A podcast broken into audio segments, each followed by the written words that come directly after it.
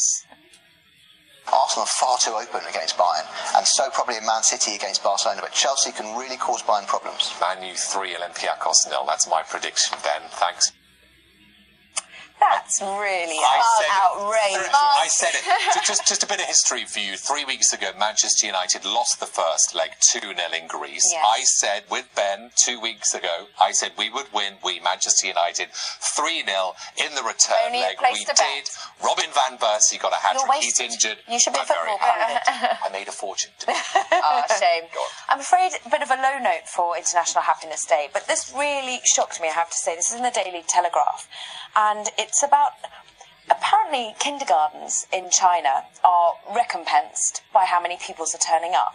They are now having to drugs test up to 170 million children because three kindergartens in two provinces have been found to actually be giving medicines to their children to stop them getting ill. They want them to turn up to kindergarten. So on the sly, they've been basically drugging these children with I mean, prescription drugs, they're not, they're not in any way illegal drugs, but still, this is something that the parents are up in arms about.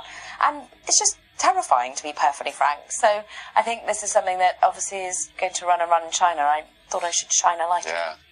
Hans, is he there? What have you got for us? Yeah, I'm here.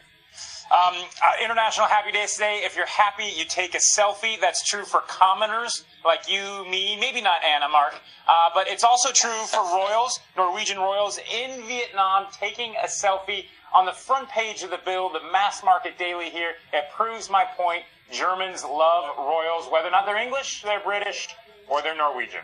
Mark? Rumours of any royal connection are, are highly exaggerated, Hans, I can assure you. I'm English, that's about as, uh, as, as deep as any connection goes. Thank you very much. Hans Nichols uh, on the newspapers. Now, you're not a firm believer in International Day of Happiness, are you?